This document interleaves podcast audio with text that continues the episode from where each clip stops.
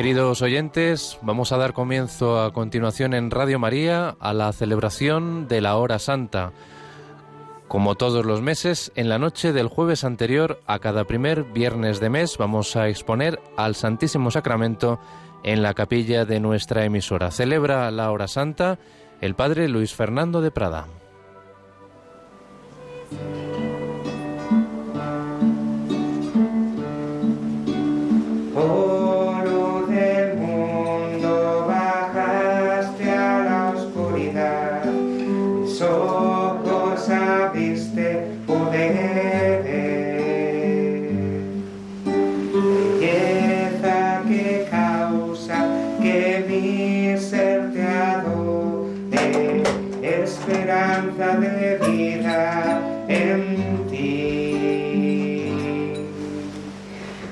domingo.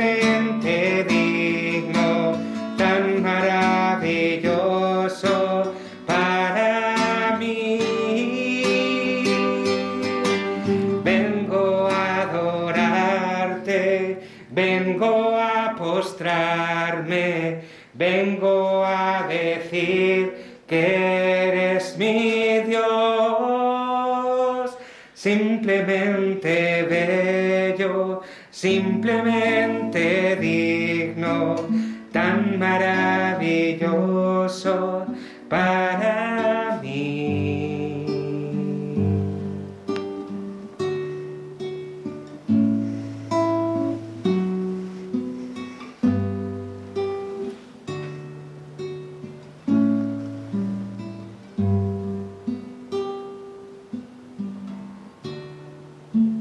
Y así en esta noche venimos a postrarnos, a adorar a Jesucristo y pedimos hacerlo con ese espíritu con que se encontraron con él el anciano Simeón, celebrábamos hace unos días la presentación, la profetisa Ana, símbolo de un mundo viejo, anciano, que parece que ya termina, que va a la muerte y que sin embargo se rejuvenecieron porque se encontraron con el eternamente joven. Se encontraron con aquel que no envejece, con aquel que es el mismo ayer, hoy y siempre. Por eso ese que era un niño en brazos de María y José ahora está aquí, resucitado y vivo, glorioso, por encima de los siglos.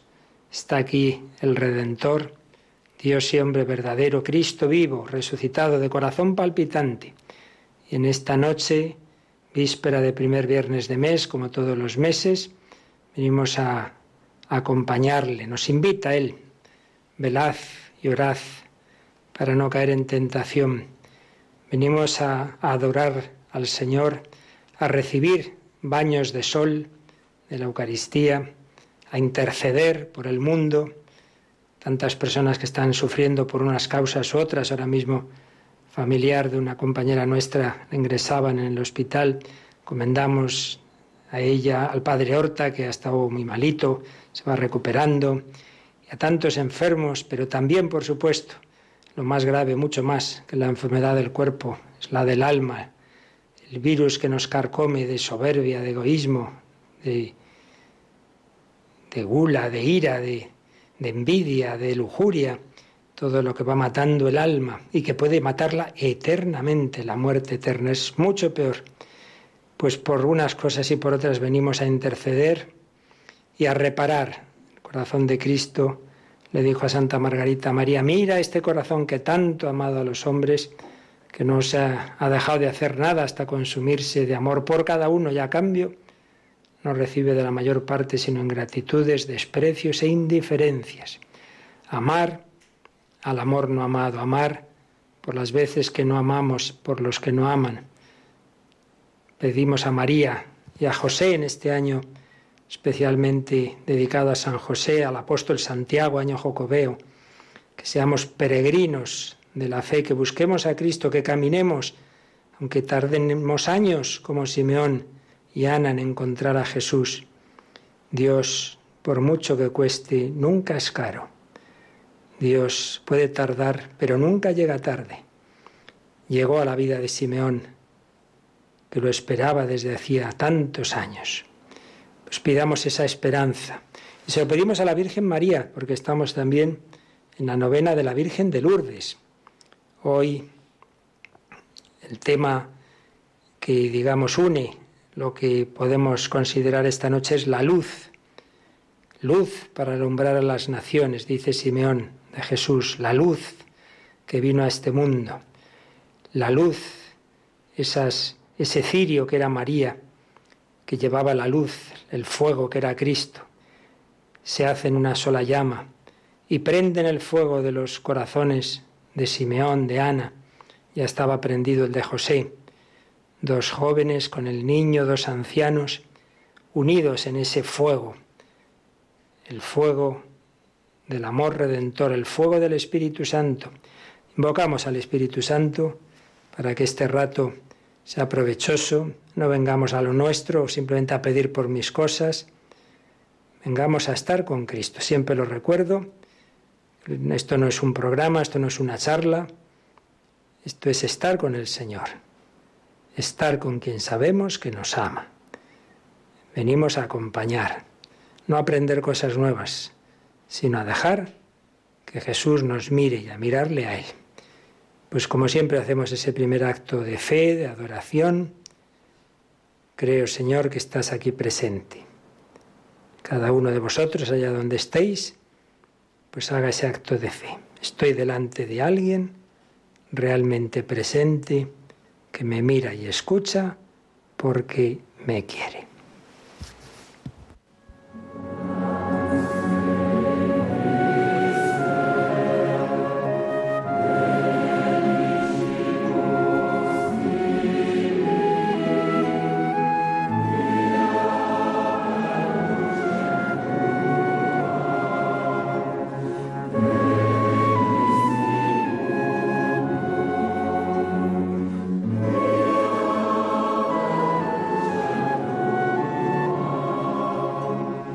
Mm-hmm.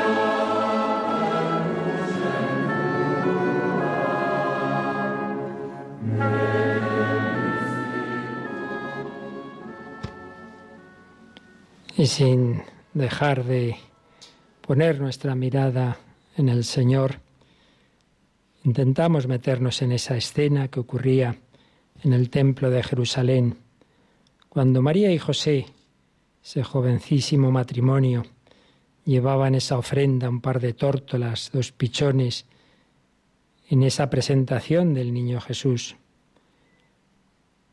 Lo habrían llevado el niño a donde un sacerdote iba recogiendo a esos niños que las madres presentaban. El sacerdote lo habría ofrecido a Yahvé y habría dicho, venga, el siguiente, uno más. Va pasando la fila, uno, madre, otra.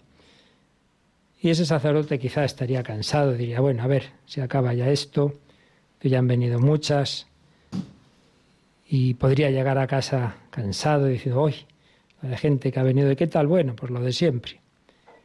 Y no se había enterado de que había tenido en sus brazos al Mesías esperado de Israel, mucho más al Hijo Eterno de Dios. María y José, humildes, pobres, lo último que se esperaría el sacerdote sería que fueran aquellos que llevaban en brazos al Mesías. María y José son esas dos tórtolas, podemos decir esas dos palomas humildes, sencillas, escogidas de Dios para traer a nuestro mundo al Redentor, al Salvador, al que todos necesitamos, niños, jóvenes, mayores, judíos, gentiles, los de aquí y los de allí, los de esa época y los de la nuestra. Y más lo de la nuestra, cuanto más separada de Dios, cuanto más loca está, más necesita del Salvador. Y si ese sacerdote no se enteró de que había tenido en sus brazos a Jesús, al Salvador, sin embargo, aparece ese anciano, quizá ya cuando salen del lugar central donde había sido esa ofrenda, aparece Simeón, que había ido al templo, dice el Evangelio, impulsado por el Espíritu. Y cuando llegan ahí sus padres con el niño Jesús, Simeón lo tomó en brazos y bendijo a Dios, diciendo, Ahora, Señor, según tu promesa, puedes dejar a tu siervo irse en paz, porque mis ojos han visto a tu Salvador, a quien has presentado ante todos los pueblos, luz para alumbrar a las naciones y gloria de tu pueblo Israel. ¿Cómo lo has reconocido, Simeón? ¿Por qué el sacerdote del templo no lo reconoce y tú sí? ¿Qué diferenciaba uno del otro? Simeón podía haber caído pues en la rutina, como quizá caían y caemos, podemos caer los sacerdotes tantas veces, bueno, siempre lo mismo, la rutina. Quizá por esperar lo extraordinario, cuando venga el Mesías, oiremos trompetas, vendrán ángeles, esperar lo extraordinario, tener prejuicios. No puede venir el Mesías en brazos de unos pobres que se nota que son pobre gente. La desesperanza, ya un año, otro año, otro año, nada. Y así no se encuentra uno con el Señor. ¿Por qué Simeón sí se encontró? ¿Por qué sí lo reconoció? Primero, porque le inspiró el Espíritu Santo a ir. Muchas veces recibimos inspiraciones del Señor y no les hacemos caso, las dejamos pasar. Bueno, bueno, esto será una imaginación mía. ¿Por qué fueron María y José? No dice que tuvieran ninguna inspiración, dice que fueron a cumplir la ley. Dios puede inspirarnos interiormente o puede guiarnos a través de la Iglesia, a través de la jerarquía, a través de la obediencia. Son caminos todos ellos para que Dios vaya llevando nuestras vidas. El caso es que María y José por un lado, obedeciendo la ley, Simeón por otro, siguiendo ese impulso del Espíritu Santo y creyendo y esperando que se iba a cumplir aquella promesa que quizá de joven recibió, que no moriría sin ver al Mesías. Simeón fue fiel al Espíritu Santo, Simeón no cayó en la rutina, un día y otro día iría con la misma alegría, con la misma esperanza. Bueno, yo voy a adorar al Señor y un día será, un día lo conoceré. no cayó en la rutina, no cayó en la desesperanza, no dijo, bueno, ya tantos años, no, no, esto me han tomado el pelo. Si ese día hubiera dicho, bueno, hoy no voy, un año más, un día más, ¿para qué? No se hubiera encontrado al Mesías. No se dejó llevar de prejuicios, no pensó que tenía que venir de una manera extraordinaria, con gente muy, muy lista y muy rica. Y con todo ello, con un corazón limpio, reconoció al Señor, como San Juan, treinta y tantos años después en aquella aparición de Jesús al borde del lago, cuando aquella pesca milagrosa dirá, es el Señor. Y fue el primero en reconocerlo, es el Señor. Pues Simeón diría, ese es, ese que está en brazos de esos jóvenes, qué cara de buenos tienen. Mira esa mujer, qué limpieza de corazón. Esa es la madre del Mesías, seguro. Y entre una inspiración que recibiría interior y lo que veía en sus ojos, en esos rostros limpios, humildes, llenos de gracia de María, de José, se produjo el encuentro. Y así vio la luz, luz para alumbrar a las naciones y gloria de tu pueblo Israel. Pues tenemos la enseñanza. Queremos encontrarnos con el Señor, queremos encontrar la luz en la vida, queremos tener fe si no la tenemos o que aumente nuestra fe. Pues ya sabemos lo que sí y lo que no, lo que no. Cuidado con la rutina. Bueno, voy a misa, rezo otra vez, rosario, rezo, así por, por rutina. Cuidado con la desesperanza. No, ya han pasado un mes y otro, pedí esto, no se curó esta persona, tal cosa, este no se convierte, Dios no me escucha, ¿para qué rezar más?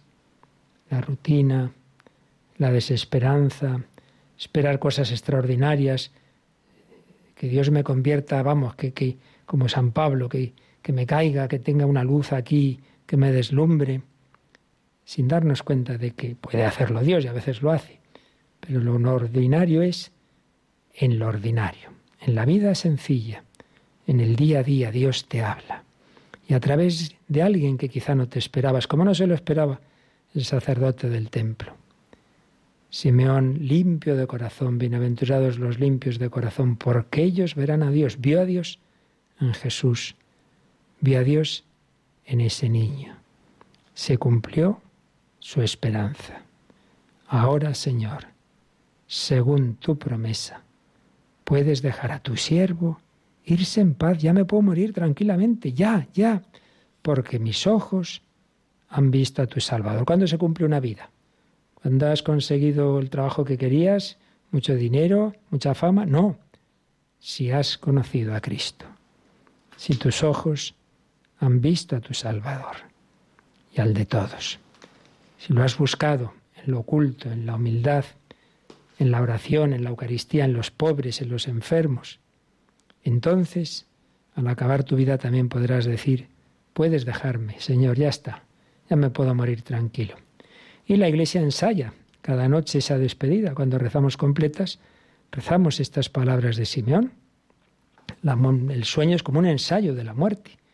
Cerramos los ojos, perdemos el conocimiento, nos dormimos. Y también antes de hacerlo, le decimos al Señor, puedes dejar a tu siervo irse en paz, puedo dormir tranquilo, porque hoy he visto al Salvador. ¿Has visto ya a Jesús? ¿Lo has visto en la palabra de Dios? ¿Le has oído? ¿En la Eucaristía? ¿Lo has visto en la vida ordinaria, en el trabajo? ¿En esa persona que te ha hablado, en ese pobre, en ese enfermo? No hace falta que tengas una aparición. ¿Has visto a Jesús hoy? Pues pedimos ese corazón, ese corazón que aunque era un anciano, era un corazón de niño, porque no había perdido la esperanza. Hay jóvenes que ya son viejos, porque ya han vivido todo lo que se puede vivir, porque no esperan nada importante de la vida, y hay ancianos que son jóvenes.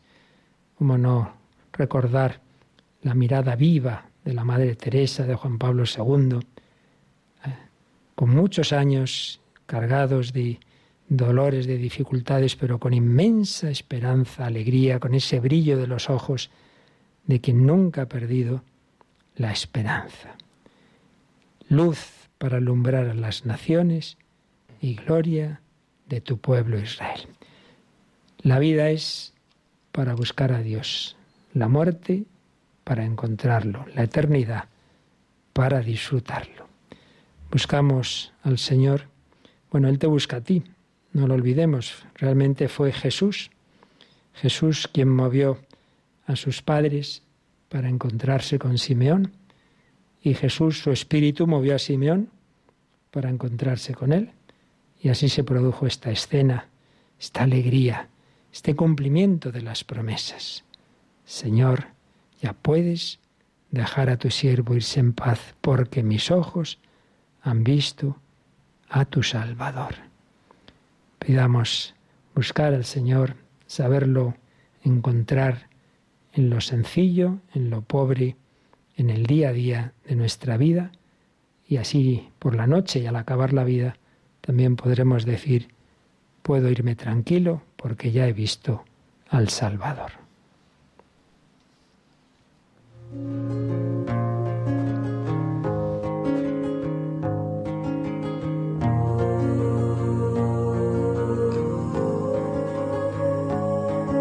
Estoy a la puerta y llamo,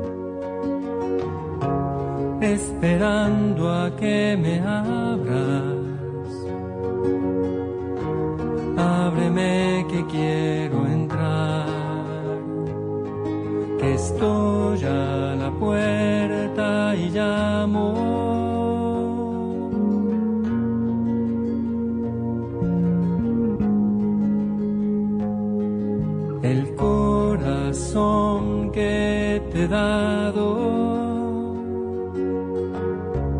Es morada que yo anhelo, pero es tan digno y sagrado que estoy a la puerta y llamo. Si me abres entraré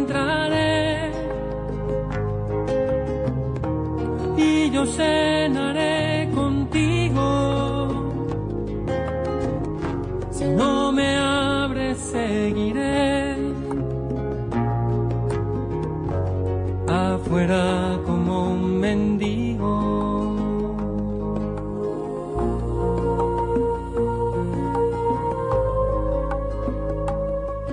Estoy a la puerta y llamo. Esperando a que me abras. Ábreme que quiero entrar, que estoy a la puerta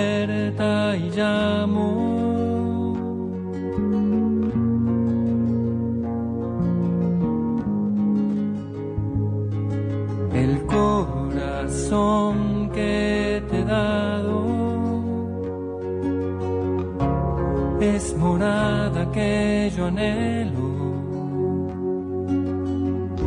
pero es tan digno y sagrado que estoy a la puerta y llamo.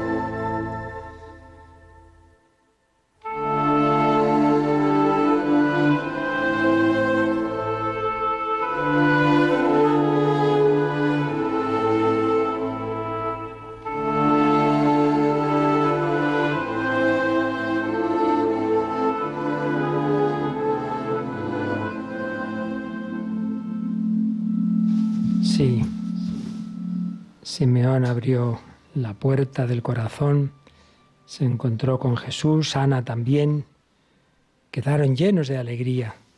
Esa luz los iluminó, ese fuego se les contagió, quedaron encendidos esos corazones tanto que luego dice el Evangelio que Ana hablaba a todo el mundo, a todos los que aguardaban la liberación de Jerusalén.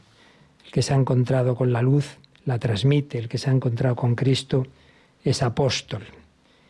Pero antes de esa despedida, hay lo que San Juan Pablo II llamaba la segunda anunciación. Todos conocemos la anunciación a María, fue enviado un ángel a una ciudad de Nazaret, a María. Pues fue enviado un anciano, Simeón, también a María. Pero esta vez no le dijo, tendrás al Hijo del Altísimo, será grande, su reino no tendrá fin, no. Le dijo esto otro. Mira, este ha sido puesto para que muchos en Israel caigan y se levanten, y será como un signo de contradicción, y a ti misma una espada te traspasará el alma para que se pongan de manifiesto los pensamientos de muchos corazones. Pero hombre, si todos buscamos la luz, que más queremos? Llega la luz del mundo, sí, pero las tinieblas, dice San Juan, no la acogieron. Al que vive en las tinieblas no le interesa que llegue la luz, a los ladrones les interesa la noche, que no los vean. Al que obra mal le interesa esa oscuridad, le interesa que todo da igual, que no te iluminen qué es bueno y qué es malo. No interesa que Cristo nos muestre la verdad, la belleza y el bien aquel que prefiere el vicio, el mal, la mentira, la fealdad.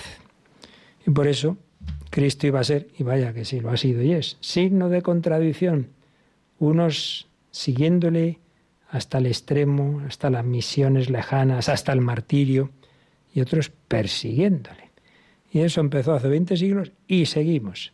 Y estamos en uno de los momentos, quizá el momento de más anticristianismo de la historia, en unos sitios sangriento, metiendo en la cárcel, matando a cristianos, y en otros, como en nuestro occidente, fomentando todo lo anticristiano y prohibiendo cada vez más lo cristiano, dificultando la enseñanza, fomentando lo antinatural, eh, el aborto, la eutanasia, y al que se oponga, todo el mundo puede decir cualquier cosa menos el que disienta de, del pensamiento único. Signo de contradicción.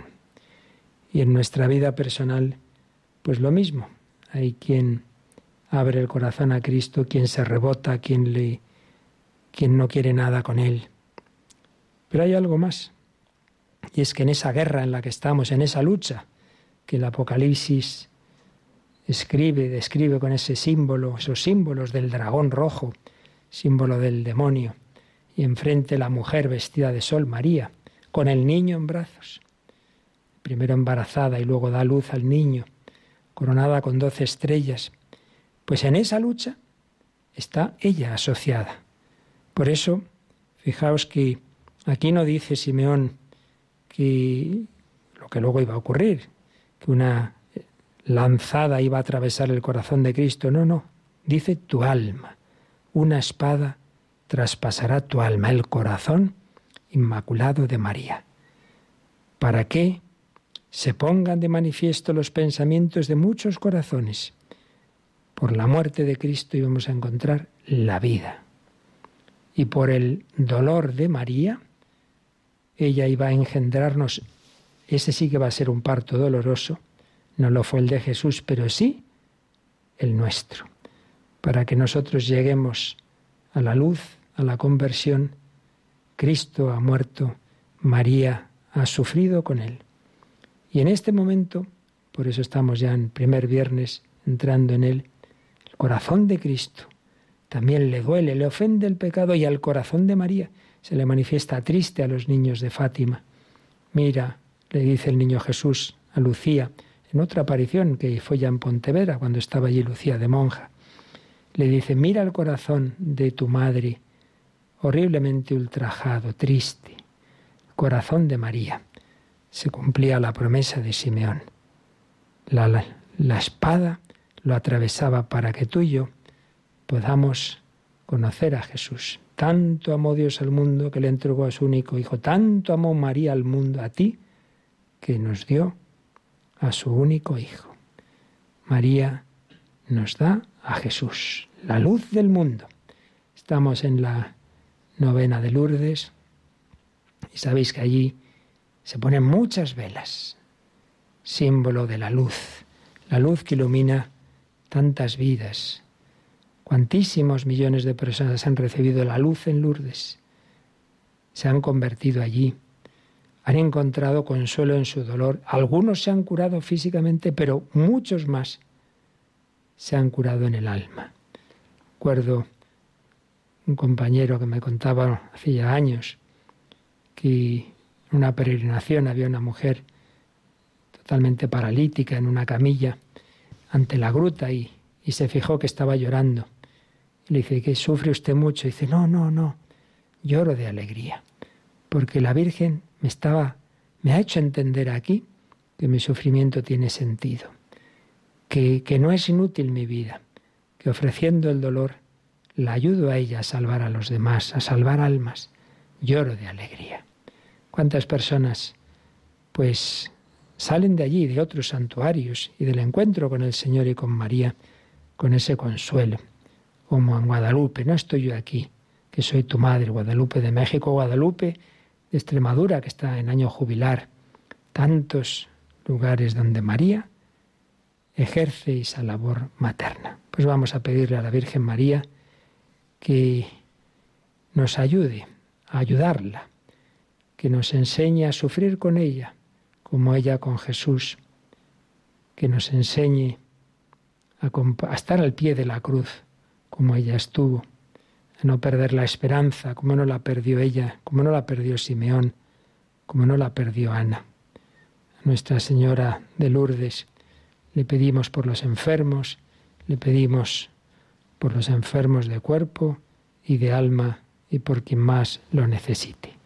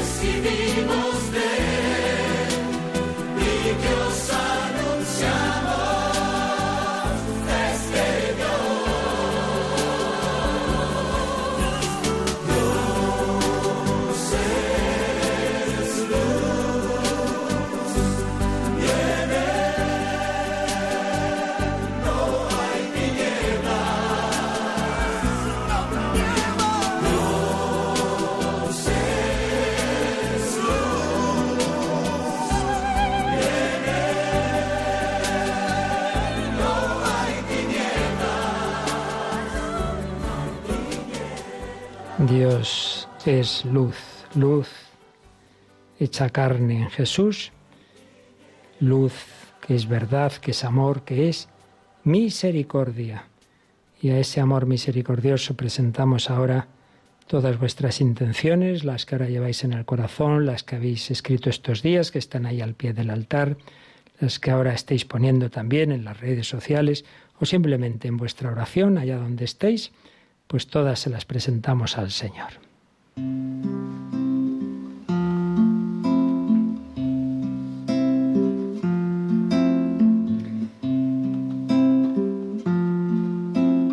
Nada nos separará.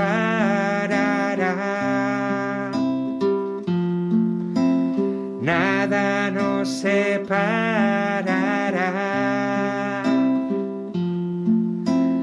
Nada nos separará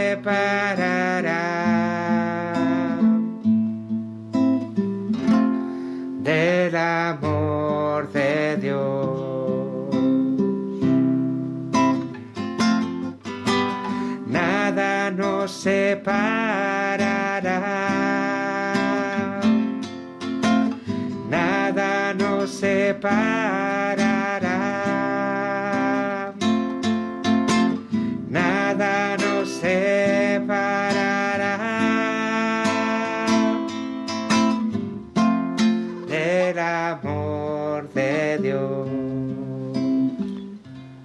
En esa confianza en el amor de Dios pedimos por el Papa, sus intenciones, proyectos de este año, por el Papa emérito que como el anciano Simeón espera ese encuentro con Cristo, por toda la Iglesia, luz en medio de las tinieblas del mundo, por aquellos que especialmente debemos mostrar esa luz, la vida consagrada que celebraba el otro día, su jornada, los obispos, sacerdotes, pero todos los laicos, ser luz del mundo, sal de la tierra, todas las vocaciones, los seminaristas que encomendamos a San José especialmente este año, parroquias, movimientos, la unidad de los cristianos, hemos encomendado en el octavario, los cristianos perseguidos, la conversión de sus perseguidores, la conversión de los alejados de Dios, por todas las naciones, luz para alumbrar a las naciones, autoridades de España, de todas las naciones, que busquen el bien común, la justicia, en la defensa de la vida, para que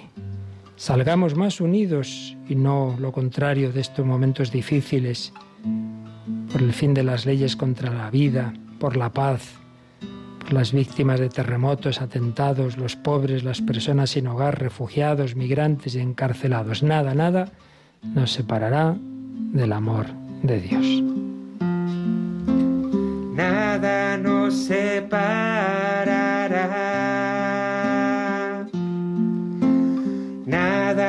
Nos separará.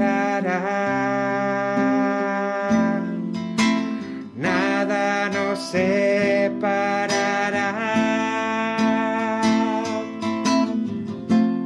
del amor de Dios. Y muy especialmente en esta novena de Lourdes pedimos por los enfermos, las víctimas de la pandemia, quienes ahora están las UCIs, quienes peor lo están pasando, pero tantas otras enfermedades, cáncer, enfermedades mentales, adicciones, tantos dramas, tantas personas solas que no pueden acompañar a sus seres queridos, los que están en cuidados paliativos, en las UCIs, los que los cuidan, sanitarios, sacerdotes, tantas personas que arriesgan su vida al servicio de los demás, por las familias que están sufriendo, que han perdido trabajo, que están en necesidad, por matrimonios en crisis, por las futuras madres, los niños, los jóvenes, los ancianos, las que han abortado, y aquellos que como Simeón se acercan al final de sus días, los agonizantes, y todas las almas del purgatorio. Tampoco la muerte nos separará del amor de Dios.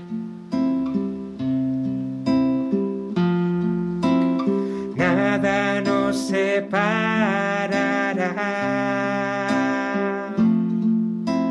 Nada nos separará. Nada separará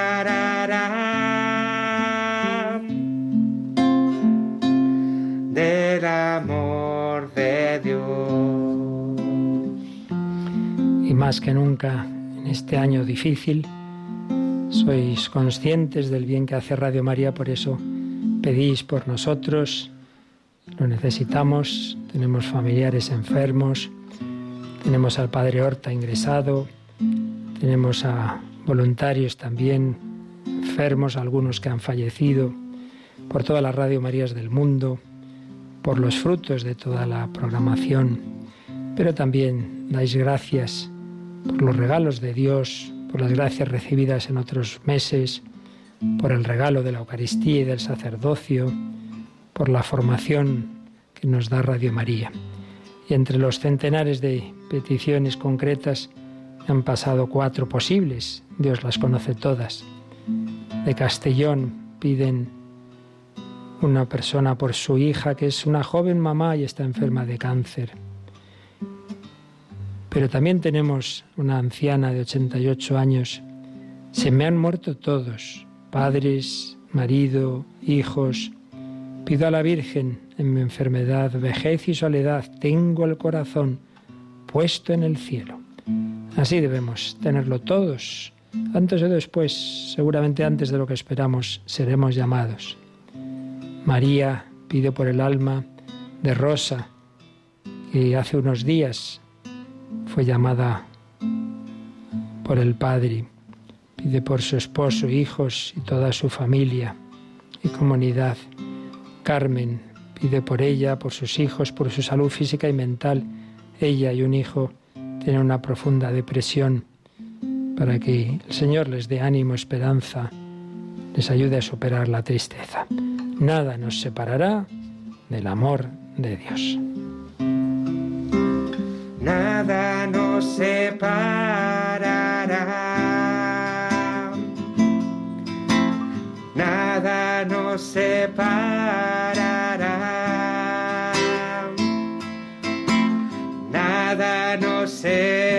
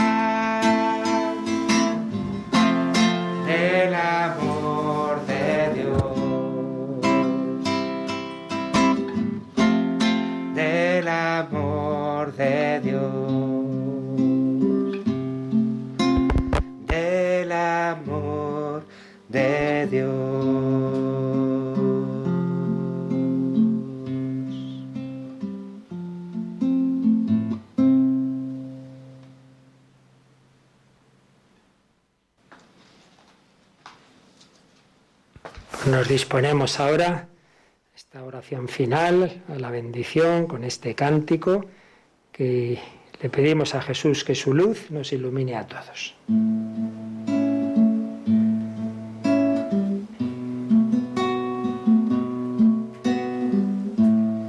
al amor más sincero,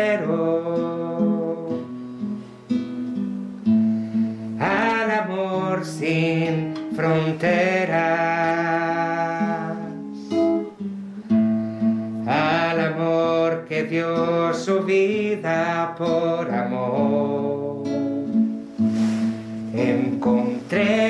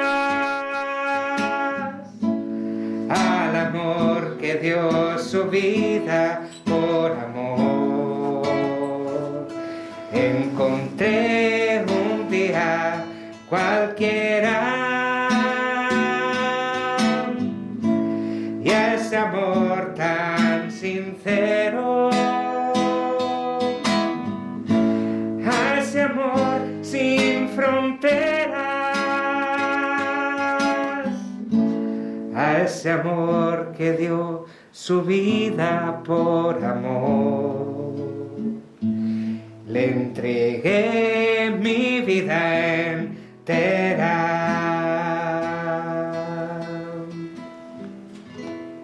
Él nos ha dado su vida entera y ahora le pedimos que nos bendiga para dársela a nosotros, a Él y a los demás. Les diste el pan del cielo. Oremos.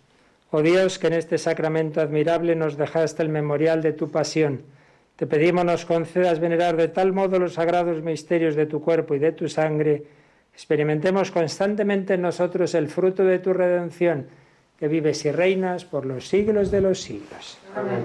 Pues ahora, allá donde estemos, Jesús nos mira, nos bendice como miraría a Simeón y a Ana.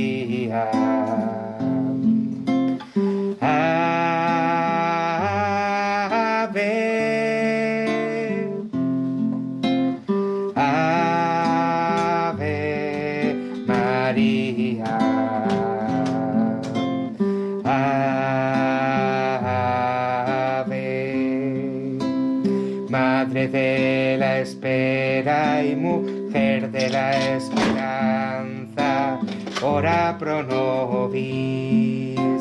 Madre de sonrisa y mujer de los silencios, ora pro nobis. Madre de frontera y mujer apasionada, ora pro nobis. Madre del descanso y mujer de los caminos, ora pro nobis.